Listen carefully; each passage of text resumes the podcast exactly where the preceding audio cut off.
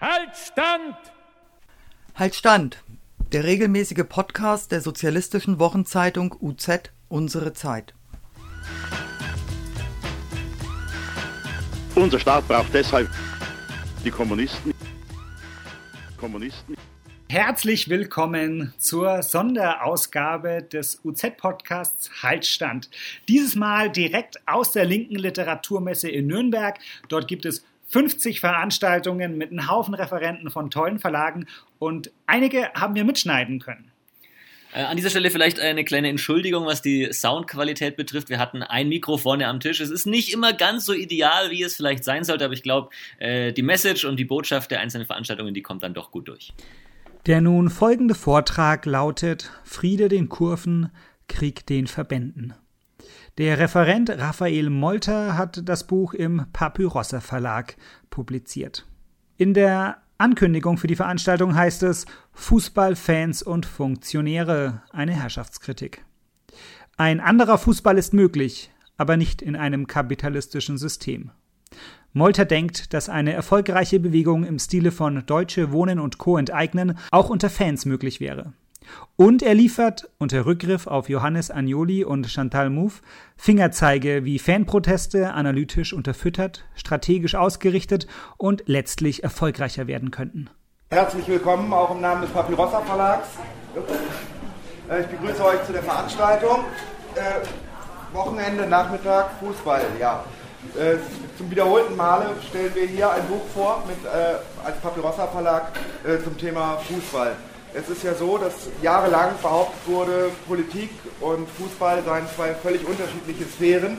Dass die Veranstaltungen hier seit Jahren stattfinden äh, und auch gut besucht sind, beweist das Gegenteil. Und wer mit offenen Augen durch die Stadien geht, sieht auch, äh, wie hochpolitisiert die Kurven sind. Ähm, es ist so, dass die Missstände ja wirklich äh, deutlich sind, auch benannt werden von, von, von vielen Menschen. Auch in, auch in der Presse liest man, dies passt uns nicht, das passt uns nicht. Ähm, der Ansatz von äh, Raphael, den ich auch jetzt hiermit herzlich begrüße, ähm, ist, gleich noch drei Worte zu ihm, ist, dass die Kritik alleine, ähm, also das Erkennen der Missstände allein nicht reicht, sondern dass man jetzt überlegen muss in einem weiteren Schritt, wie kommen wir denn zu Veränderung? Und da nimmt er auch Anleihen äh, an äh, politische Ansätze, das wird er nachher näher ausführen. Äh, wie wir auf Raphael gekommen sind. Er hat sich bei uns gemeldet und hat gesagt, ich habe da ein Buch, das äh, könnte ich schreiben und da sind auch schon größere Teile von fertig und es ist bereits ein Artikel erschienen und der Artikel hatte tatsächlich genau wie das Buch den Titel Friede den Kurven, Krieg den Verbänden. Das hat uns natürlich sofort äh, ja, gereizt, äh, uns das näher anzugucken und äh, waren sehr froh, als Raphael sagte, ja, das kann ich machen. Und neben seinem Studium, er ist äh, Köpenicker Jung und ist jetzt äh, seit einem Jahr etwa in Gießen und äh, studiert in Marburg. Äh, sein Master befasst sich mit äh, kritischen Demokratietheorien und mit Fußball und betreibt darüber hinaus einen Blog Beyond the Ball. Vielleicht kennt ihn äh, jemand von euch.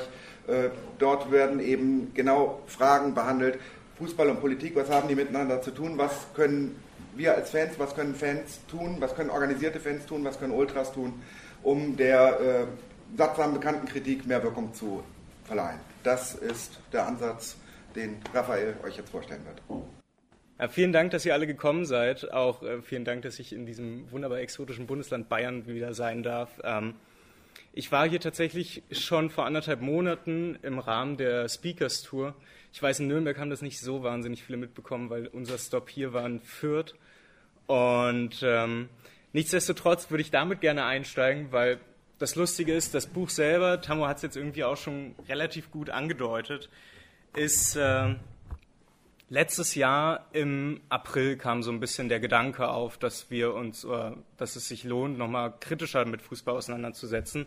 Was es bedeutet, soll gleich in den nächsten zehn Minuten sehr konkret werden, weil es geht natürlich insgesamt darum, dass wir momentan eine vermeintlich sehr kritische Fußballberichterstattung haben aber dass die kaum einfasst, worum es wirklich geht und dass sich genau das am Ende auch in die gesellschaftlichen Verhältnisse, die wir im Stadion haben, eben dann auch widerspiegelt, weil wir seit 10, 15 Jahren, glaube ich, alle sehr intensiv versuchen, da Dinge zu ändern und wir dann doch irgendwie maximal im Kleinen irgendwie so Minimalerfolge erzielen können.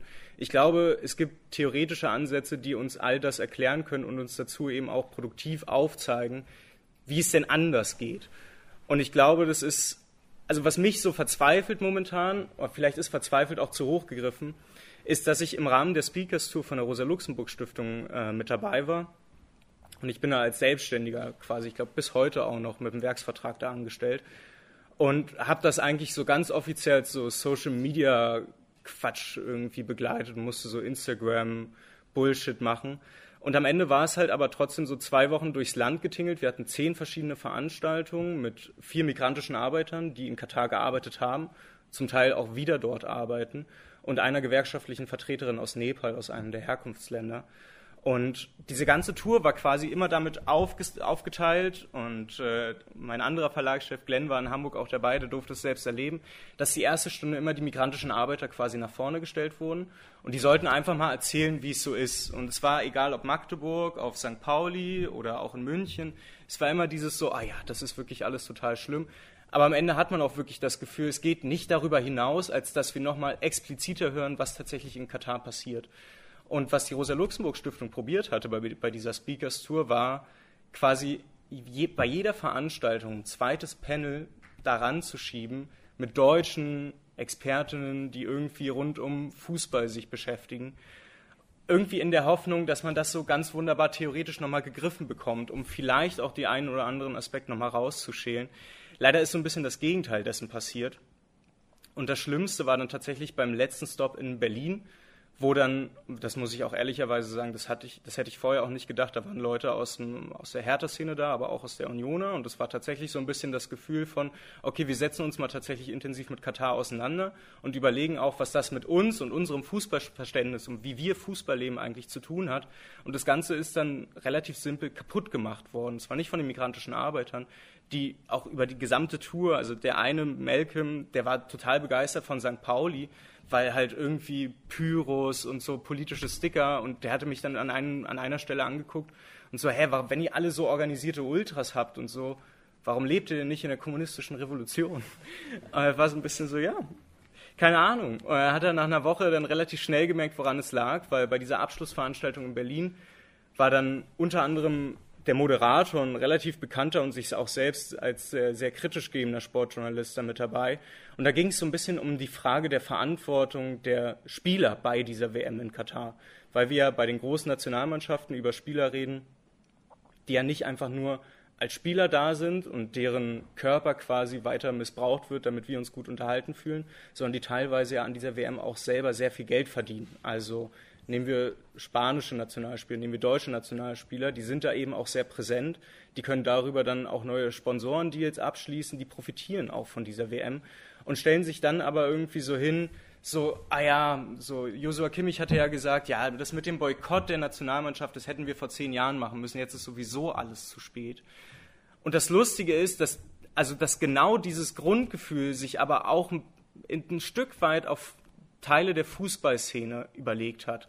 Weil das, was Ronny Blaschke da veranstaltet hat, der besagte Sportjournalist, der das moderierte, der ist mit der Frage konfrontiert worden, warum wir denn nicht einfach mal das Thema Umverteilung im Fußball aufmachen, was ja irgendwie so, das kann sehr logisch sein, weil auch im Fußball wird viel Geld verdient und die Frage, die ja auch eine kapitalismuskritische Analyse immer aufwirft, ist nicht, so, ah ja, es wird viel Geld verdient, sondern es geht immer um die Frage des Verteilens, des Aneignens von Vermögen, weil es profitieren immer relativ wenige. Und im Fußball sehen wir das ja ganz wunderbar. Es sind wenige Funktionäre, es sind wenige Unternehmen, die da richtig viel Kohle rausziehen. Die FIFA verdient jetzt 6 Milliarden US-Dollar mit dieser Einwärme in Katar. Und das geht nicht an uns alle. Das geht auch nicht irgendwie in die ganze internationale Organisation. Wir wissen, im Optimalfall wird damit geschmiert.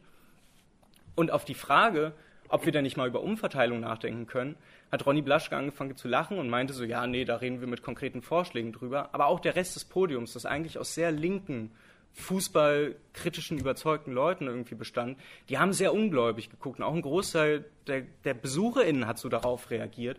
Und es war so wunderbar zum Anfassen, dieses Problem, was wir momentan im Fußball haben, was sich eigentlich Also wir glauben, dass wir Fußball von linker Seite, von kritischer Seite aus begleiten und ertappen uns dann doch immer wieder dabei, dass es am Ende linksliberal ist.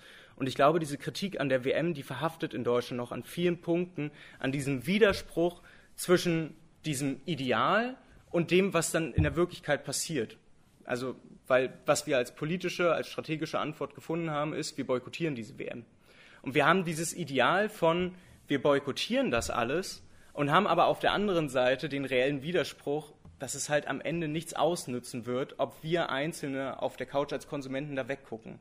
Und das hat ganz wunderbar ein Hamburger Forschungsinstitut letztens rausgefunden, dass ungefähr zwei Drittel in Deutschland sich für einen Boykott aussprechen, aber halt auch zwei Drittel sagen, am Ende werde ich die Spiele halt doch gucken. Und das ist eigentlich komplett, also es sollte eigentlich für uns genau ein Punkt sein, wo wir angreifen müssen aus einer Fußballperspektive, weil die Frage sich ja genau stellt, woran liegt das?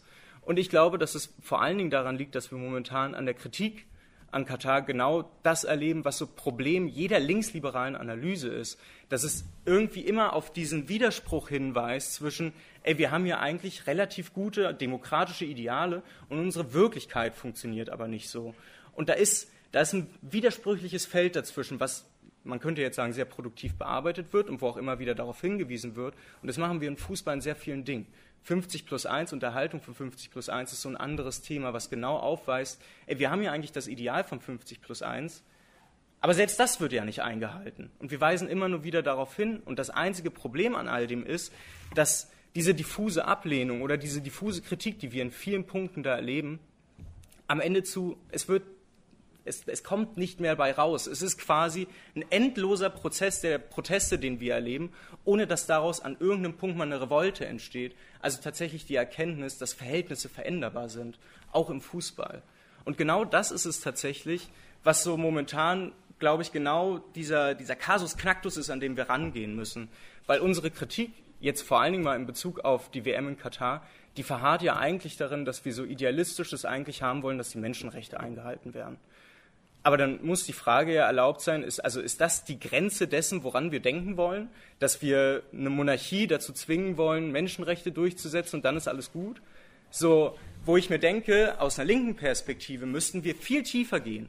Weil wenn wir uns, wenn wir jetzt mal bei Katar bleiben, dann sehen wir ja, dass dieser Staat Katar nur durch Arbeitsmigranten funktioniert. Also in Katar selbst leben 2,7 Millionen Menschen und 2,4 Millionen Menschen von denen, die haben keinen katarischen Pass die sind quasi Staatenlose in Katar und sind da nur für Arbeit. Und jetzt ist doch die Frage, ist das schon beschissen oder sollten wir uns dann lieber damit auseinandersetzen, ab wann es dann beschissen wird? Weil ich würde behaupten, wir sollten schon an dem Punkt ansetzen, wo wir gesellschaftliche Strukturen haben, von uns geschaffene Strukturen haben, die Menschen dazu zwingen, ihre Heimat verlassen zu müssen, um irgendwo Kohle zu verdienen. Und das war, war mir dann auch bei der Speakers Tour so, es war ein super interessanter Punkt, weil wir da auch mit den Speakern selber viel darüber diskutiert haben. Und wir zwei aus Nepal hatten, die dann eben auch mal ganz exemplarisch so erzählt haben, wie es bei denen ist. Und das ist gar nicht so viel anders als das Leben, was viele von uns hier haben, weil der eine Krishna dann eben auch erzählt hatte, der ist in Nepal auf dem ländlichen Gebiet groß geworden und ist dann quasi in die Hauptstadt gegangen, nach Kathmandu und hat dann Bachelor gemacht. Und als er, nachdem er mit dem Bachelor fertig war, hat er gesehen, ja scheiße, ein Masterstudium kann ich mir jetzt nicht direkt leisten, ich muss arbeiten gehen. Und dann ist halt das Problem, was viele Länder der kapitalistischen Peripherie haben, es gibt halt kaum Arbeitsplätze und dazu wächst dieses Land, was die Bevölkerung angeht, noch immer weiter. Das heißt, dieser nationale Arbeitsmarkt in Nepal, der hat gar nicht die Möglichkeiten, gerade alle mit genügend Arbeit zu versorgen, damit sie überhaupt irgendwie Geld kriegen. Das heißt, was passiert? Diese Menschen stürzen sich dann tatsächlich absichtlich irgendwie auf Agenturen, die sie dann nach Katar vermitteln. Und das ist die ganze Kette, die wir da eigentlich mit beachten müssen. Und was wir aber in diesem, durch diese Fußballbrücke machen, wenn wir uns Katar angucken, wir gucken uns das an und der erste Aufschrei, den wir hören, ist nicht darüber, dass internationale Arbeitsmigration stattfindet, dass das, was wir in Katar erleben, an menschenunwürdigen Arbeitsbedingungen genauso in Deutschland der Fall ist, wenn wir aus Rumänien wieder irgendwelche Leute reinholen, weil irgendwie das Deutschen liebstes Spargelgemüse wieder raus muss. So, wir, wir haben nicht daran gedacht, dass die strukturellen Bedingungen grundsätzlich vergleichbar sein können. Stattdessen stürzen wir uns in Katar darauf, dass wir so eine Kritik auf moralischer Ebene irgendwie durchbringen. Und das, mein, das ist, meine ich, nicht böse. Es ist wichtig, weil Menschenrechte sind irgendwie so ein universalistischer Kompass, wo wir irgendwann mal hin müssen. Aber lustigerweise hilft uns das gerade nicht so wahnsinnig viel, was so den Kampf gegen diese WM in Katar angeht. Weil wenn wir uns angucken, wer dann auf einmal auch für einen Boykott ist, dann sollte man vielleicht schon so kleine Bedenken haben, ob das so gut ist. So, ich bin mittlerweile seit einem Jahr nicht mehr in Berlin, aber ich meine, vielleicht, ich glaube, alle Leute werden hier Berlin-Vorurteile haben. Ich werde auch diese bestimmt irgendwo bestätigen. So, man kommt von dieser Stadt nicht so wirklich weg. Und wenn ich geborener Köpenicker bin und man so tendenziell nicht so wahnsinnig viel mit der großen Stadt zu tun haben möchte, so Franziska Giffey ist eine, ist eine Figur, die so katastrophal ist, dass sie überall gleich in Berlin verhasst ist. Und wenn jemand wie Franziska Giffey, irgendwie eine Sozialfaschistin, sich hinstellt und sagt, wir müssen diese WM boykottieren, dann würde ich kurz überlegen, wie das sein kann, wie so eine Person, die es irgendwie schafft, also demokratische Ideale und tatsächlich auch demokratische Prozesse so auslaufen zu lassen, dass sie nichts mehr wert, sind, so Stichwort Deutsche Wohnen Co. enteignen, wie wir da irgendwie einen gleichen Ursprung haben können. Und ich glaube, das liegt am Ende irgendwie daran, dass wir immer eine Perspektive der Kritik suchen, die am Ende eine, eine rein unzulängliche Beschreibung ist. Weil das, was wir momentan immer Analyse und Kritik nennen, das ist eigentlich immer nur dieses, wir müssen irgendwie verstehen, was passiert und wir beschreiben erstmal. Aber dabei bleibt es am Ende auch irgendwie wieder bestehen, weil wir darüber hinaus nicht kommen und eine richtige kritische Ebene rauskommen. Was meine ich damit? Ganz grundsätzlich, um das mal so ein Thema Fußball hier zu belassen, es geht am Ende darum, dass wir verstehen müssen, in welchen Verhältnissen das Ganze funktioniert. Und beim Thema Fußball sind wir da eigentlich schon relativ weit gekommen, weil in dem Verlag, in dem ich publiziert habe, so ich, ich habe den Papyrosser Verlag nicht ohne Grund angeschrieben, sondern da hat Christian Barth laut 2019 äh, das Buch Ballverlust rausgebracht. Und Christian ist quasi so der erste Dude gewesen in diesem ganzen Kosmos, der irgendwie nicht arrogant eklig war, sondern mich so ein bisschen an die Hand genommen hat und einfach auch so ein bisschen gezeigt hat, was so linke Praxis sein kann, nämlich miteinander austauschen und Dinge beibringen, damit diese Leute am Ende sich auch, damit ich mich selbst erziehen kann und damit das alles ein bisschen besser zusammenkommt. Und Christian Bartlau hat in seinem Buch Ballverlust, was ich so als Ausgangspunkt einer materialistischen Fußballkritik bezeichnen würde, der hat den Begriff marktkonform Fußball quasi aufgeworfen. Das ist ja abgeleitet von der Kritik, die, oh, was heißt Kritik, das, was Angela Merkel mal als marktkonforme Demokratie beschrieben hat und damit die BRD meinte, dass man das quasi einmal ummünzt auf den Fußball, um besser verstehen zu können, wie dieser Fußball eigentlich an seiner Wurzel funktioniert. Und das Spannende ist, ich glaube, dieser, dieser Begriff des marktkonformen Fußballs, der beschreibt einige Dinge sehr gut, weil er beschreibt vor allen Dingen, dass der Kapitalismus, in dem wir alle leben, dass der eine expansive Dynamik hat und dass der grundsätzlich dass wir überhaupt auch erstmal eine Erklärung dafür finden müssen, warum der Fußball überhaupt nach kapitalistischen Verhältnissen funktioniert. Ich glaube, jeder, der sich mal mit Materialismus beschäftigt hat, das ist irgendwie logisch, aber es ist dennoch wichtig, das auch wieder klar zu machen. Fußball ist keine Sphäre oder kein Subsystem nach Niklas Luhmann, was sich irgendwie so gefühlt außerhalb der Gesellschaft bildet und so ein natürlicher Raum ist. Der Fußball, den wir kennen, das ist ein Konstrukt innerhalb kapitalistischer Verhältnisse.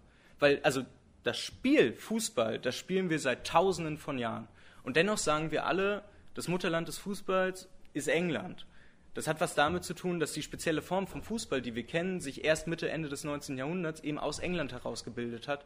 Und dass dieser Fußball, den wir jetzt irgendwie so wie selbstverständlich als die einzige Möglichkeit von Fußballspielen kennen, eigentlich historisch eine sehr spezifische ist und auch sehr genau beschrieben werden muss, um zu verstehen, was sind denn Unterschiede zum Fußballspiel, was im alten China vor 3000 Jahren gespielt wurde, zu dem, was wir jetzt haben. Und ich glaube, wenn wir diese, wenn wir uns das angucken und auch deutlich machen, dass Fußball nicht einfach Fußball ist, sondern dass wir quasi eigentlich in einer ganz besonderen Form vom Fußball irgendwie existieren und uns diese besondere Form vom Fußball auch abholt, müssen wir auch die Frage stellen, wie ist die eigentlich entstanden, um auch dann verstehen zu können, ah ja, auch dieser Fußball ist so veränderbar. Was ich damit meine, ist ganz grundsätzlich, wenn wir Fußball wirksam kritisieren wollen, dann müssen wir ihn auch wirklich dekonstruieren, weil ich glaube, das Fundament jeder Kritik muss am Ende irgendwie von diesem Verlangen nach Veränderung ausgelöst sein.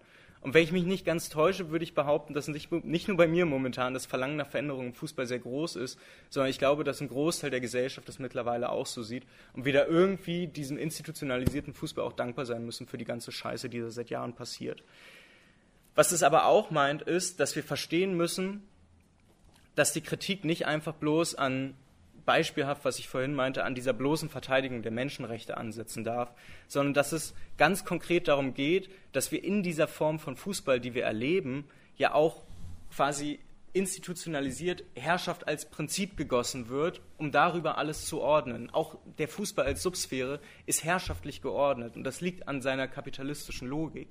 Und ich glaube, deshalb müssen wir auch rauskommen, auch begrifflich, wenn wir irgendwie schon total kritisch sein wollen und irgendwie elaboriert klingen wollen, dass wir dann irgendwie sagen, marktkonformer Fußball. Ich glaube, das trifft den Kern der Sache nicht. Wir müssen eigentlich eine Kritik des kapitalistischen Fußballs üben. Und zwar, um am Ende auch herausarbeiten zu können, weil so, ich bin kein HSV-Fan, der jetzt irgendwie sagt, so, wenn mein Verein irgendwie die Profiabteilung ausgliedert, dann gehe, gründe ich den HFC Falke und gehe in die Bezirksliga. Ich, also ich sage es euch ganz im Ernst, so, ich lebe seit fünf Jahren als Union-Fan meinen Traum.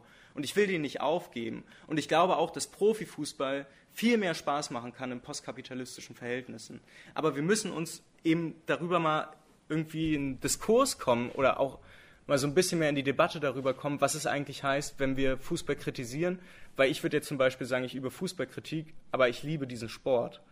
Und genau da müssen wir, glaube ich, auch irgendwo eine Trennlinie setzen, um überhaupt verstehen zu können, was kritisieren wir am Fußball und was sind aber einfach auch Elemente, die darüber hinaus auch irgendwie erhalten bleiben müssen, die wichtig sind. Sowas wie, keine Ahnung, einfach Freude am Spiel, dass wir miteinander kommunizieren, dass wir einen Raum für uns haben, dass wir Solidarität üben. All das. Und ich glaube, wenn wir diese, wenn wir diese Kategorie der Kritik für uns geklärt haben, dann können wir auch zur Frage kommen, wie emanzipieren wir uns? Also wie können wir quasi all das Schlechte im Fußball dann noch überwinden. Und damit würde ich in den ersten von drei kleinen Lesungstexten einsteigen. Ich hoffe, es ist nicht allzu schlimm für euch. Ich habe äh, bei einer meiner letzten Lesungen gesagt, so ein bis zwei Bier-Intos mal sind super, um ein bisschen Spaß zu haben dabei. Aber ich versuche es auch so sehr unterhaltsam zu machen, damit wir später noch ein bisschen diskutieren können. An dieser Stelle trifft die Kategorie der Kritik auf die der Emanzipation. Und bereits Immanuel Kant beschreibt ja mit dem kategorischen Imperativ, den wir ja alle irgendwie mal in der Schule gehört haben, diesen Anspruch, wonach der Mensch nie Mittel, sondern immer Zweck sein sollte. Und betrachten wir mal unter dieser Zuhilfenahme die Logik des kapitalistischen Fußballs, dann ist ja recht offensichtlich, dass wir als Vereinsmitglieder, was wir in Deutschland sind, die Basis aller Fußballvereine sind. Wir sind die Basis des Deutschen Fußballbundes und am Ende auch der Deutschen Fußballliga. Aber am Ende irgendwie doch nur so eigentlich kleine rationalisierte Teilsummen, so im Sinne von, ich erinnere mich bei meinem Verein, so wir haben jetzt 45.000 Mitglieder, so als wenn das irgendwas sagen würde. Es kommen am Ende trotzdem nur 2.000 auf die Mitgliederversammlung. Aber es sorgt auf einmal dafür, dass man so sich so hinstellen kann und sagen kann, ja, deshalb sind wir gesellschaftlich relevant. Und ich glaube, der Fußball trägt seinen demokratischen Schein irgendwie ein bisschen vor sich her wie so ein Schild, so bereit zu jeder Verteidigung. Das einzige Problem daran ist, dass die Menschen, die den Sport ja zu dem erst machen, was er ja bis heute ist, die sind gar nicht Mittelpunkt, die sind gar nicht Zweck des Ganzen, sondern wir sind nur Mittel zum Zweck der Machtverteilung und des Machtgewinnes von Fußballfunktionären. Und um es ganz explizit mal zu sagen, ich glaube, eine marxistische Kritik am Fußball, die greift dann auch nicht einfach nur an die einfache Form der unmittelbaren Organisation des kapitalistischen Fußballs, also wie er Geld verdient, sondern eine marxistische Kritik geht tatsächlich ganzheitlich daran. Sie geht auch an so eine Demokratiedefizite ran. So, es geht auch nicht nur um die Frage, eben wie im Fußball Kapital akkumuliert wird, wie da Geld verdient wird und wie es verteilt wird. Ich glaube, vielmehr muss sich unser ganzer Blick auf die Gesellschaft und die ganzen Prozesse richten, mit, den, mit dem Fokus auf so, wie, wie sind eigentlich diese gesellschaftlichen Bedingungen, in denen Fußball funktionieren muss. Und die Emanzipation von Herrschaftsverhältnissen, also die Überwindung auch eines herrschaftlichen Fußballs, die braucht das Verständnis über diese spezifischen historischen Bedingungen auch der Entstehung eines institutionalisierten Fußballs. Und das ist so ein bisschen das, wo es heute auch hingeht. Denn die Frage nach ich sage jetzt, der Fußball, da ist das ist ein kapitalistischer Fußball und da geht es um Herrschaftsverhältnisse, da müsste eigentlich direkt als erstes die Frage kommen, wer übt denn eigentlich Herrschaft aus? Und die Frage ist auch da, ja, man kann es nicht so einfach sagen. Ich könnte jetzt mit so einem Foucault-Begriff rangehen und irgendwie feststellen, am Ende ist Fußball überall auf jeder Ebene durch Herrschaftsverhältnisse durchzogen. Das bringt uns aber ehrlicherweise nicht näher an so eine produktive, an so einen produktiven Kampf dagegen. Und deshalb ist die Frage nach, wer übt eigentlich Herrschaft aus, aus dem marxistischen Sinn auch immer daraus gesprochen, wer organisiert diese Sphäre, wer organisiert die Umverteilung. Und das machen am Ende im Fußball die Verbände. Und deshalb muss ein, ein, ein praktischer, herrschaftskritischer Begriff immer auch die Fußballverbände in, Griff, äh, in den Blick nehmen, weil das sind die herrschaftlichen Akteure im Fußball was es dafür dann braucht, auch um zu verstehen, wie diese Fußballverbände historisch überhaupt erst entstanden sind. Und ich meine, da gibt es ja allein in Deutschland eine wahnsinnig spannende Historie, weil der Deutsche Fußballbund hatte ja eigentlich zu Beginn 40 Jahre lang immer eine Systemkonkurrenz mit dem Arbeiterton- und Sportbund und es hat es quasi erst geschafft, durch die Gleichschaltung der deutschen Faschisten eben dieses Fußballverbandsmonopol zu erhalten, was er bis heute auch hält. Und der DFB ist ja auch einfach der größte Einzelsportverband der Welt so. Das ist wahnsinnig interessant, was allein da in dieser Geschichte drin steckt. Und wenn man sich dann auch mal die FIFA anguckt, beispielsweise wie die, die haben ab 1970 eigentlich erst angefangen, Kohle mit sich zu machen und zu verstehen, ey, mit der Weltmeisterschaft können wir richtig Geld verdienen. Aber der Dude, der damals angefangen hat, der FIFA-Präsident Avalanche, der hat quasi Blatter hochgezogen und da zeigt sich auch eine sehr schöne personelle Verstrickung bis nach heute, die auch sehr gut erklärt, warum diese Verbände so funktionieren, wie sie es tun. Das müsste man sich einfach bloß angucken. Man braucht eine Methode, um das sichtbar zu machen. Und ich glaube, diese Methode muss auch im Fußball, halt, es klingt ein bisschen bescheuert dogmatisch, aber es muss halt heißen, dass wir uns den dialektischen Materialismus schnappen müssen, um anzugucken, wie all das entstanden ist und auch zu verstehen, wie all das am Ende in der Dialektik von Kapitalismus und Widerstand funktioniert. Und damit ist ein weiterer Begriff angesprochen, der, glaube ich, ein bisschen Erklärung bedarf, weil Marxismus bedeutet am Ende ja, könnte man sagen, einfach eine wissenschaftliche Auseinandersetzung damit, wie all die Dinge funktionieren. Ich glaube aber, Marxismus ist nicht einfach nur so akademisierte Wissenschaft. Ich glaube, Lenin hat irgendwo recht, wenn er sagt, Marxismus ist am Ende wahr, weil Marxismus leitet sich aus der Realität ab. Und das bedeutet auch für einen marxistischen Zugang zu Fußball, dass wir uns immer auch der sozialen, der gesellschaftlichen Bewegung widmen müssen, weil das sind am Ende die, das ist die revolutionäre Praxis, die sich genau in diesem Spannungsfeld bewegt zwischen so Kapitalismus und halt eben Widerstand. Und ich glaube, das sind nicht nur Gruppen oder Subkulturen, die irgendwie überall rumschreien, Alerta, Alerta, Antifaschister, sondern wir müssen über mehr soziale Bewegungen nachdenken. Klar, wir reden über die Klimabewegung, klar, wir reden über antirassistische Bewegungen.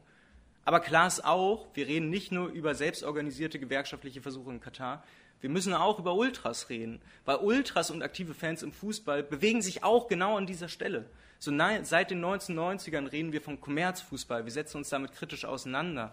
Wir suchen immer wieder Anleihen und Erklärungsversuche. Wir setzen uns damit auseinander, wie wir helfen können. Und ich glaube, das ganz Spannende, was es eben ist, wenn wir anfangen, marxistisch raufzublicken, dann bedeutet das auch, dass wir versuchen, das in so einen ganzheitlichen Blick reinzunehmen. Das bedeutet aber auch für Fußball-Ultras oder Ultras im Fußball, dass dadurch Potenziale offengelegt werden, wie wir uns noch besser damit auseinandersetzen können, wie dieser Fußball eigentlich funktioniert.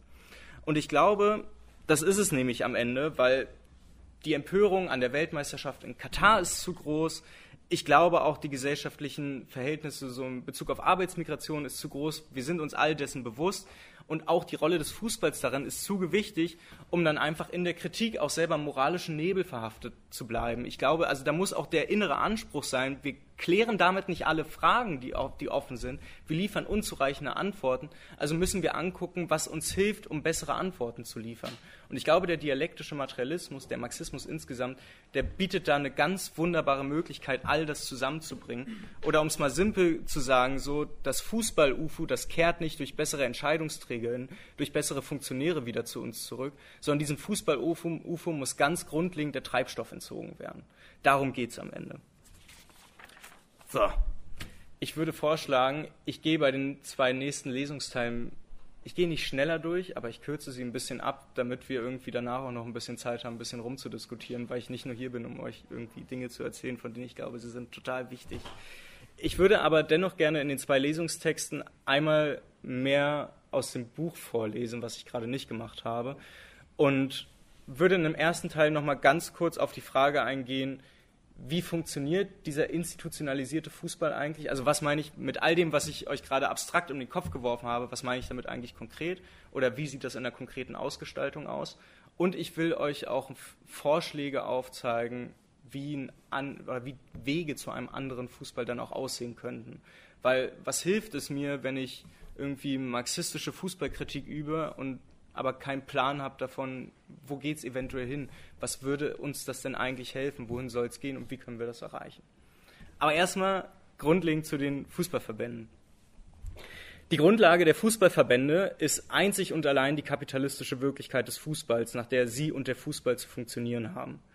Und wenn man dann auf Kritik antwortet, man sei an Sachzwänge gebunden oder die DFL früher in Form von Christian Seifert, heute in Form von Donate Hopfen dann irgendwie zum hundertsten Mal erklärt, man sei nur Sprachrohr der Vereine, da muss das entlarvt werden, dass das nicht stimmt. Weil klar, so eine Aussagen haben irgendwie immer ihren wahren Kern, aber den hätte wahrscheinlich auch eine Aussage von mir, wenn ich mich vorne hinstellen würde und sagen würde, ich habe das Buch nur für mich geschrieben. Also es mag irgendwo einen wahren Kern haben, aber ich will natürlich im Optimalfall auch irgendwie davon überleben können. Dass aber Verbände dann ihre Rolle kleinreden, das sollte uns nicht überraschen. Und wir alle wissen, dass sie den Fußball organisieren, wenn wir mal drüber nachdenken, wie zum Beispiel die Europäische Super League ausgegangen ist. So, kein Verein der Welt kommt offensichtlich gegen Fußballverband an, wenn es dann wirklich ums Ganze geht. So, Fußballverbände üben Macht aus, sie organisieren den Fußball und sie sind das Schloss, aus dem heraus geherrscht wird. Und wenn dieses Schloss, also wenn diese Fußballverbände auf einem Fundament des Kapitalismus halt gebaut sind, dann reift ja auch im Fußball der Kapitalismus. Und nicht nur das, es reift auch der Grundkonflikt des Kapitalismus, nämlich wo einige profitieren, da müssen auch ganz viele verlieren. Und dieser Konflikt, der bildet ja auch im Fußball am Ende diese Trennung zwischen uns Fans und unserem Sport aus, weil wir Fans, wir sollen die Stimmung in die Stadien tragen, damit dann die DFL bessere Fernsehverträge aushandeln kann, im Optimalfall unsere Vereine und auch die Verbände irgendwie noch bessere Sponsorenverträge an Land ziehen können. Und damit wir diese Ungleichheit dann auch nicht erkennen oder auch gar nicht erst wahrnehmen, müssen Verbände natürlich auch am Ende sehr begrenzte demokratische Teilhabe zulassen, damit sie genau das so vor sich hertragen können. Dass wir so als kleine Teilsummen irgendwie wenigstens als Vereinsmitglieder darstellen und der DFB sich hinstellen kann und sagen kann, ja, bei uns sind acht Millionen Menschen organisiert, ja. Wir sind quasi der größte demokratische Verbund, den es überhaupt gibt in Deutschland. Das ist aber völliger Unsinn. Das Problem ist bloß, wenn Fans denken, sie seien demokratischer Teil des Ganzen, werden sie sich nicht dagegen richten. So, das ist dieser Gedanke dahinter. Aber der DFB ist halt nicht demokratisch verfasst, weil es unbedingt sein möchte. Und genau das zeigen ja auch ganz konkret die Handlungen der letzten Jahre. Also man hat ja vor ein paar Jahren auch den Ethikrat beim DFB einfach entlassen. Und wer hat das veranlasst? Das DFB-Präsidium. Und das wurde einfach damit begründet, ja, dieser Ethikrat, der ist zu kritisch mit uns. Aber zeitgleich redet der Kodex beim DFB noch davon, dass im DFB eine ganz tolle Gewaltenteilung stattfindet. Obwohl wir allein schon von den Schlagzeilen her ausgehen müssen, so, wer soll denn sowas ernst nehmen, so ein Quatsch? Es stimmt einfach nicht. Ich glaube bloß, dass der DFB da in seiner institutionellen Rolle eine Funktion dabei nutzt bei dieser demokratischen Simulation, die bereits ein Politikwissenschaftler, und zwar Johannes Anjuli, ausgemacht hat. Und Johannes Anjuli hat sich eigentlich gar nicht mit Fußball beschäftigt, sondern mit der liberalen Demokratie in der Bundesrepublik Deutschland und wie die funktioniert. Und das ist wahnsinnig spannend, weil da können wir ganz viel darüber lernen, wie auch in Deutschland die Fußballverbände funktionieren. Weil Fußballverbände müssen als Institution des kapitalistischen Fußballs eine demokratische Teilhabe aller sagen wir, sie müssen sie begrenzt zulassen. Und sie nutzen dafür die Instrumente, die in dem politischen System der liberalen Demokratie schon funktionieren und haben sie quasi für sich angepasst. So entscheidungsfähig im DFB ist eine ganz kleine Minderheit. Und beim DFB heißt es das DFB-Präsidium mit dem Präsidenten an der Spitze. Das ist quasi am Ende eine ganz klassische oligarchische Struktur, weil die entscheiden, was passiert. Und interessant ist, diese Minderheit diese entscheidungsfähige Minderheit, dieses Präsidium, das wird gewählt im Dreijahresrhythmus vom DFB-Bundestag. Das ist quasi die Legislative in diesem Verband. Und dieser DFB-Bundestag, um mal so auszuklambüsern, wie demokratisch der überhaupt ist, der setzt sich aus 259 Delegierten zusammen. Also 259 Delegierte sollen 8 Millionen Leute repräsentieren. Es wäre total spannend mal zu hören, wie das funktioniert und wie es auseinandergesetzt ist. Diese 259 Delegierte, die setzen sich zu einem interessanten Teil aus dem DFB-Präsidium und dem DFB-Vorstand zusammen. Also die sind automatisch auch alle Teil des DFB-Bundestages, was natürlich schon mal großartig ist. Und dann setzen sie sich zusammen aus Delegierten von allen Bundeslands- und Regionalverbänden, aber auch aus Teilen aus der DFL. Und die Deutsche Fußballliga, das ist wahnsinnig spannend, bei 259 Delegierten stellt die Deutsche Fußballliga 74 Delegierte allein. Und damit mehr als beispielsweise der Nordostdeutsche Fußballverband, also der Dachverband aller ostdeutschen Fußballverbände, der quasi eigentlich mal ein ganzes Land repräsentiert hat. So, und dieser NOFV bringt nicht mal ein Drittel der Delegierten mit, die die DFL zum DFB-Bundestag schicken darf. Da würde ich mich schon mal fragen, so wie, also wie soll ich denn da repräsentiert werden bei dem Quatsch? So, und das ganz Spannende ist, in diesem Bundestag laufen natürlich alle Entscheidungen durch und jede wichtige Personalentscheidung wird da abgenickt. Da geht es quasi um die komplette innerverbandliche Demokratie. die legitimiert sich durch diesen DFB-Bundestag. DFB Aber wir wissen auch jetzt allein schon durch diese Delegiertenzusammensetzung, dass der durch quasi festgelegte Stammmehrheiten schon komplett aufgeweicht ist. Wir haben es da eigentlich nur noch mit Wahlvolk zu tun. Und das ist das eine Problem, dass die Demokratie, die da ist, eigentlich gar nicht richtig funktioniert. Das nächste ist, ist, dass der Deutsche Fußballbund eine ganz neue Taktik momentan herausbildet, die der deutsche Fußball insgesamt tatsächlich auch von der liberalen Demokratie der Bundesrepublik Deutschland gelernt hat, nämlich die konkrete Herstellung von sozialen Frieden. Das heißt, es soll nicht mehr dieser Grundkonflikt aufgebaut werden, so die scheißkritischen Fans, so, so was so ein Rainer Koch immer gerne vor, vorschlägt, sondern es geht ein bisschen mehr um Integration. Und wenn die Beherrschten kein Problem mit der Herrschaft haben, dann steht am Ende niemand dagegen auf. Das ist so der Grundgedanke bei dem Ganzen.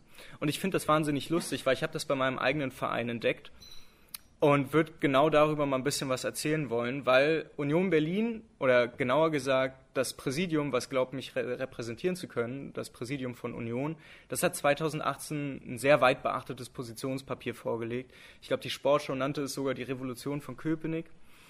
Und was in diesem Positionspapier eigentlich drinsteht, ist, dass Unionspräsidium für einen Kurswechsel im deutschen Profifußball wirbt. Und die legen da so eine ganz klassische liberale Analyse vor, ja, zu wenig Wettbewerb, zu oft Bayern als Meister ist nicht gut, sagen dann aber auch konkrete Änderungsvorschläge. Und ich glaube, es lohnt sich, die anzugucken, weil wir werden mit diesen Vorschlägen in den nächsten Jahren tatsächlich auch bundesweit konfrontiert sein.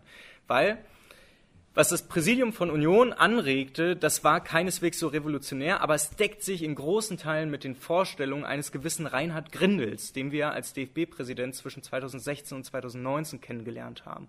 Und der trat ja damals für eine Einhegung der Ultras ein, was für ihn meinte, er gibt uns leichte Zugeständnisse und dafür kommen wir an runde Tische und wir fangen mal an, ein bisschen miteinander zu diskutieren. Und das Interessante ist, Unionspositionspapier greift genau diese Überlegung der Einhegung auf, und zwar bei der sogenannten These B, in der steht nämlich das Zitat Teilhabe und Mitbestimmung aller Akteure im Fußball, die angemessene Wertschätzung und Berücksichtigung der verschiedenen Positionen sichern. Die Frage ist halt bloß, weil diese These sagt, am Ende geht es einfach nur darum, dass die verschiedenen Akteure im Fußball mal zusammenkommen sollen. Und dann wird schon was Gutes bei rauskommen. Ist natürlich vollkommen Quatsch, weil wir erleben in diesem Fußball ja Herrschaft. Wir können nicht auf Augenhöhe zusammenkommen. Und die Frage ist, warum ignoriert man das? Und ich glaube, es ist wahnsinnig spannend, weil am Ende geht es ja darum, man fordert, dass Vertreter aller Interessensgruppen, also auch der Fußballfans, in die Gremien der DFL aufgenommen werden. Und das mag vielleicht auf den ersten Blick wie eine Revolution wirken, so im Sinne von, jetzt dürfen wirklich alle Leute politisch auch mitbestimmen. Es ist halt aber Quatsch, weil es ist einfach nur die Übersetzung dieser Technik des sozialen Friedens. Eingehegte Ultras, und so muss man es dann eben sagen, eingehegte Ultras, die in den Verbänden dann quasi mitdiskutieren. Und wir sehen es bei der Zukunft, Taskforce Zukunft Profifußball schon ganz wunderbar, wo ja auch unter anderem Freiburger Fanvertreter drin ist da geht es dann nicht mehr darum, dass dann Ultras irgendwie auch deutlich machen können, wie ein anderer Fußball aussieht, auch gegenherrschaftlich auftreten, sondern sie müssen dann halt den Sachzwängen innerhalb dieser Verbände folgen. Oder wie Karl Marx es mal so schön gesagt hat, der Einzelne kommt nie gegen die Institutionen an. Und diese Institutionen sind nicht neutral, sondern sie folgen dem kapitalistischen Primat der Wirtschaftlichkeit und dass sich alles rechnen muss und dass Kohle gemacht wird und dass diese Kohle eben nicht an alle geht, sondern dass sie an die wenigen Reichen geht. So die, dem Mächtigen gehört der Fußball und sie haben das institutionell abgesichert. Und ich glaube, aus genau diesem Grund wird dann aber auch Unionsposition und Papier dann in den nächsten Jahren mal größer debattiert werden, weil es dem DFB die Möglichkeit eines neuen Umgangs mit Fußballfans eröffnet. Und ich glaube, in Teilen erleben wir das auch schon. Weil es geht darum, lieber hegt man uns Fußballfans ein, als sie weiter zu kriminalisieren. Und ich glaube, die Gefahr ist nicht gebannt nur weil jetzt mittlerweile nicht mehr so Menschen wie Rainer Koch irgendwie nicht mehr in den wichtigen Positionen sitzen und weil es nicht mehr so ganz aktiv darum geht, irgendwie wir schleusen Privatdetektive in die Kurven ein und finden die Redelsführer raus und kriminalisieren die Ultras. Ich glaube, die Gefahr wird im Gegenteil nur größer, wenn das nicht mehr passiert, weil die Befriedungstaktiken des kapitalistischen Fußballs, die scheinen sich deutlich weiterzuentwickeln. Und dieser offensichtliche Antagonismus, diese Ungleichheit im Fußball, die verschachtelt sich dann immer mehr hinter so Positionspapieren, die erstmal auf den ersten Blick ganz spannend klingen und dann hinter Funktionären wie, weiß ich nicht, den neuen DFB-Präsidenten oder seiner Vizepräsidentin, die ja irgendwie noch halbwegs sympathisch rüberkommen oder wo man nicht direkt das Gefühl hat, wie bei Rainer Koch, das ist einfach ein dummer Hund, so, dem will man ins Gesicht kloppen. So, aber ich glaube, uns muss dabei klar sein, dass der Kampf um den Fußball am Ende auch immer ein Kampf um die Grundlage des Fußballs ist. Und wir können diesen Kampf um die Grundlage nicht mit denjenigen führen, die ja für einen ganz anderen Fußball sind. Und das Problem ist, diese Fußballverbände haben extrem Angst vor organisierten Fußballfans außerhalb ihrer Kontrolle. Und das sind nicht nur Fußballverbände, der Staat und seine Staatsapparate, besonders die Polizei, hat insbesondere vor Ultras Angst.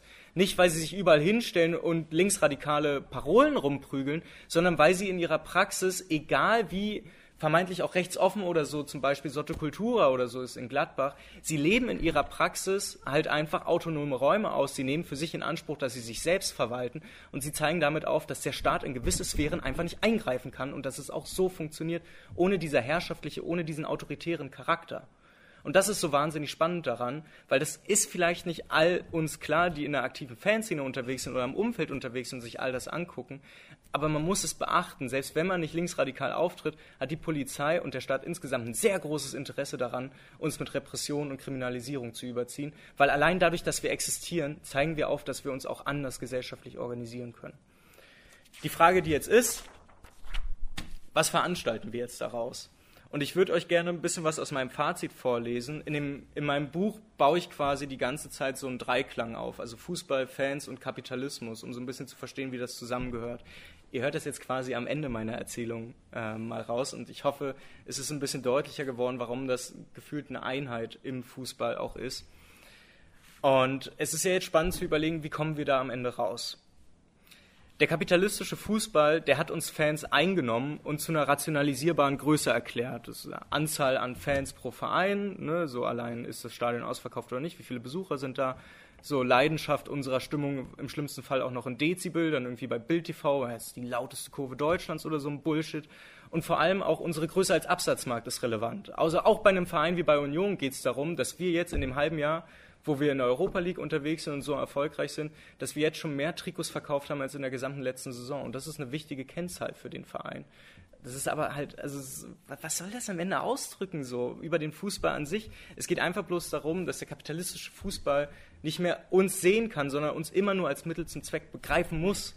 Und das liegt nicht daran, dass da falsche Entscheidungsträger irgendwo sind. Ich, also ich würde, ich würde mich nicht wagen, meinen Vereinspräsidenten hinzustellen als ein dummes Arschloch, auch wenn wir grundlegende Konflikte haben. Aber er kann halt nicht anders agieren als so, wie es ihm eben vorgegeben wird. Du kannst im kapitalistischen Fußball nicht einfach sagen, ja, nö, ist mir egal, es geht nur um das Stadionerlebnis. So funktioniert es nicht. So, die expansive Dynamik des Kapitalismus zwingt immer nach mehr Kohleeinnahmen Ausschau zu halten. Und deshalb gehen ja auch immer mehr Bundesliga-Vereine in sämtlichen Pausen dann nach China, irgendwo in den anderen südostasiatischen Raum oder machen eine US-Reise. Ich, wann war das jetzt bei der letztens bei der DFB-Pokal-Achtelfinal-Auslosung? Da war der Paderborn-Sportdirektor da und hat dann irgendwie so Werbesprech reingebrüllt, als er gefragt wurde, wie das los ist. Und da hat er irgendwas gesabbelt von, ja, und dann den Grundstein haben wir im Sommer gelegt, als wir auf unserer USA-Reise waren, da und da. Und denkst du so, hä? Was hat denn das damit zu tun so? Also selbst für Paderborn hast du eine interessante Fanszene, so, die haben wahrscheinlich mehr Einfluss darauf oder sollten mehr Einfluss nehmen als irgendeine scheiß Sommercamp in den USA, wo einfach nur Geld verdient wird. Aber so ist es halt. Und wir, indem wir das moralisch kritisieren, lösen wir diesen Widerspruch nicht auf. Wir müssen mit diesem Widerspruch produktiv umgehen, auch im Protest. So. Was es braucht, ist das Verständnis einer möglichen Alternative. Ich glaube, der größte Schutz dieser herrschenden Verhältnisse, auch im Fußball, der ist der Glaube an ihre vermeintliche Natürlichkeit, also dass es eben einfach nicht anders geht. Und ich glaube, niemand hat das so deutlich aufgezeigt wie die katholische Kirche im Mittelalter, weil relativ simpel so, ne, ihre Macht wurde nicht angezweifelt, weil es das Werk Gottes war und jeder, der Kritik geübt hat, war halt ein Ketzer. So, und es ist eine sehr plakative, aber auch heute noch funktionierende Symbiose von Herrschaft wird immer mit Glauben verknüpft. Und dann traut man sich halt auch nicht, irgendwie dagegen aufzubegehren oder die Kritik dann auch wirklich mal ins Radikale umzukehren. Aber genau diese radikale, diese grundlegende Kritik, die ist es ja, die am Ende als einzige es schaffen kann, würdige Verhältnisse für alle Menschen irgendwie zu bringen. Und die Realität muss sich dann daran irgendwie messen lassen. Und dass er dann auch im Kapitalismus häufig immer mit so Glauben und der Natürlichkeit all der uns umgebenden Verhältnisse argumentiert wird, das spricht ja ehrlicherweise nicht so wirklich für diese rationale und sehr aufklärerische Art, die der Kapitalismus ja immer so vor sich herträgt wie ein Schild. So, auch der Kapitalismus, äh, Kapitalismus muss sich mit Hilfe von Ideologie und Glaubenseinstellungen absichern. Äh, spannend ist, ich glaube, die Geschichte kennen auch viele, als 1992 der Politikwissenschaftler Francis Fukuyama mal ein Buch mit dem Titel The End of History and the Last Man veröffentlichte, wo es also um das Ende der Geschichte geht, da wurde dieser Glaube an die kapitalistischen Verhältnisse greifbar. Und ich glaube auch, das ist unser großes Problem. Wir haben einen Politikbegriff, der diese kollektive Dimension nicht mehr begreifen kann. Und dadurch sind wir am Ende immer noch, auch wenn wir so tun wollen, als hätten wir das schon überwunden, in unseren Köpfen immer noch in dem eingeschlossen, was Francis Fukuyama aufgemacht hat. Wir glauben am Ende immer noch an Ende der Geschichte weil ich habe selten erlebt, dass so wenig Strukturen auch hinterfragt werden, egal ob gesamtgesellschaftlich oder im Fußball. Beim Fußball ist es noch so viel offensichtlicher, dass all die Strukturen, die da sind, überhaupt nicht funktionieren. So und das Spannende ist, wenn man aber dann glaubt, dieses Ende der Geschichte, das sei jetzt erreicht und von nun an könnte es nun mal besser werden und wir versuchen so in kleinen Schritten das irgendwie dann irgendwie angenehmer zu machen, da ist das Problem, wer dann solchen Mustern denkt und analysiert, der tut das ja am Ende mit einer religiösen Ader und der überschreitet am Ende diese gewissen Grenzen nicht, die wir überschreiten müssen, um einen anderen Fußball zu haben.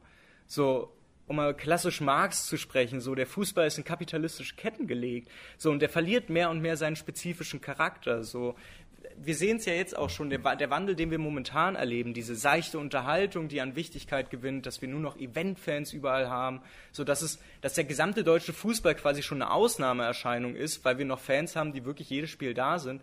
Das ist ja komplett absurd so. Es geht viel mehr darum, so was passiert bei Social Media über Fußball, so wir gucken uns an, was die Twitter-Gerüchteküche sagt, all so ein Bums und wir können daran feststellen, dass dieser Wandel begonnen hat und dass viele Fans, egal ob sie unorganisiert sind, ob sie Ultras sind oder ob sie andersweitig aktive Fans sind, dass sie diese Entfremdung, die da stattfindet, ja auch aktuell fühlen. So, weil die anhaltenden Proteste der letzten Jahre, auch jetzt mit der WM in Katar, die sind ja nicht zufällig. Sie beschreiben ja das Bild ganz passend eines Fußballs, der sich von den Fans entfernt und auf die Suche nach immer neuen Einnahmequellen geht. Aber um sich dann nicht im Klein-Klein der Proteste aufzureiben, braucht es halt eben eine theoretische Einordnung der Ursachen. Und das Problem lautet, der Fußball ist ein kapitalistisches Produkt. Und es braucht eben Fans, die dann nicht nur in diese Analyse mitgehen, sondern auch versuchen, daraus eine Praxis abzuleiten, wie man dann solche Zustände überwinden kann, mit dem Ziel, dass es besser wird. Und ja, das braucht am Ende einen Ausbruch ins Ungewisse. Aber ich glaube, dass dieses wir brauchen nicht mehr Aktivismus, sondern wir müssen diesen, diesen Spagat finden zwischen, wir müssen einerseits verstehen, was da passiert, aber wir müssen daraus auch wieder einen eigenen Aktivismus einleiten, der quasi besser funktioniert. Ich glaube, auch da kann uns der Marxismus weiterhelfen. Aber jetzt nicht in Theorien, sondern tatsächlich in sozialen, in gesellschaftlichen Bewegungen, die sich näher daran orientieren. Und da, also, da muss ich als Berliner halt einfach den Volksentscheid Deutsche Wohnen Co. enteignen in den Raum werfen, weil ich glaube, es gibt einen Widerspruch oder dieser Widerspruch wird immer so wahrgenommen. So entweder wir treten als Gruppe so radikal auf und wollen alles ändern oder wir wollen halt Mehrheiten für uns bekommen. Aber ich glaube, das ist ein Widerspruch, der nicht sein muss. Ich glaube, man kann sehr radikal auftreten und dabei auch noch Mehrheiten gewinnen. Und ich glaube, der Fußball ist eigentlich ein perfekter Raum dafür. Bei Deutsche Wohnen Co. enteignen, da hat es dann so geklappt, dass sie sich ganz explizit auf eine Politikwissenschaftlerin namens Chantal Mouffe bezogen haben und quasi ihre Strategie genutzt haben, die von so einem linken Populismus ausgeht, wo es darum geht, möglichst einfache Erklärungen zu liefern, um so linke Themen wieder anschlussfähig zu bringen, aber eben halt auch verständlich. Und der Gedanke dahinter ist ja sehr schlau, weil ich merke es jetzt auch jetzt bei mir, so es nützt auch mir nicht, wenn ich jetzt hier eine halbe Stunde rumbrülle, so gesellschaftlicher Antagonismus, so Klassenkampf, so Antikapitalismus, so. Das nützt am Ende nichts, um auch irgendwie so erzählerisch mal aufzuzeigen, wie wichtig es ist eigentlich, diese Zustände, diese Verhältnisse zu überwinden. Weil all das, was wir erleben, auch gesamtgesellschaftlich, muss eigentlich immer um die Frage gehen, wollen wir menschliches Leiden überwinden? Vor allen Dingen wollen wir menschliches Leiden überwinden, was menschengemacht ist. Und da müssen wir auch immer die Frage stellen, wir Menschen haben uns Strukturen gegeben und wenn diese Strukturen dafür sorgen, dass anderswo Menschen leiden, beispielsweise in Katar, dann müssen wir diese Strukturen hinterfragen. Wir müssen grundsätzlich verstehen, dass wir Dinge anders machen müssen. Und das Spannende ist, ich glaube, genau das ist so ein gutes Feld, um so einen linken Populismus in so einen Populismus der Kurven zu übersetzen. Und ich glaube, dafür braucht es grundlegend so eine gemeinsame, eine kurvenübergreifende, aber auch eine stadienübergreifende Bewegung, die sich vor allen Dingen darauf konzentriert, die Misere offenzulegen und auch aufzuzeigen, nach welchen Prinzipien der Fußball überhaupt funktioniert. Weil das, was ich jetzt erzähle, ist ja keineswegs irgendwie Normalstand im Fußballstadion. Aber ich glaube, es ist der Stand, der all die Fragen, die im Stadion sowieso da sind, am besten erklären kann. Und davon ausgehend müssen wir dann überlegen, wie können wir das denn in eine strategische Ausrichtung machen. Und das bedeutet am Ende auch, dass wir konkrete Ereignisse brauchen, um aus den ganzen verschiedenen Erfahrungen heraus, die wir haben, dann irgendwie auch so eine gemeinsame, bewusste Rolle als Akteur irgendwie bekommen. Dass all die Polizeigewalt, die wir erfahren haben, aber auch die, all die Scheiße von präsentierten Ecken und all dem Quatsch, dass all das zusammengehört und dass es dafür auch logische Dinge gibt, mit denen wir das erklären können. Und was wir auf der anderen Seite auch brauchen, wir brauchen auch ein Feindbild, klar. Deshalb, also ihr könnt ja den Buchtitel lesen, so kriegt den Verbänden. Ich glaube, das ist klar. Ich glaube, darüber hinaus gibt es noch wahnsinnig viel mehr Potenzial, das irgendwie auszuarbeiten. Ich glaube, dass, dass so rätedemokratische Elemente wahnsinnig spannend wären, auch um Vereine komplett zu redemokratisieren, also dass es auch einen Horizont über 50 plus 1 gibt. Aber damit will ich jetzt auch nicht weiterreden, so. Am Ende könnt ihr auch all das noch im Buch nachlesen. Halt Stand! Halt Stand! Der regelmäßige Podcast der sozialistischen Wochenzeitung UZ Unsere Zeit. Unser Staat braucht deshalb die Kommunisten. Kommunisten.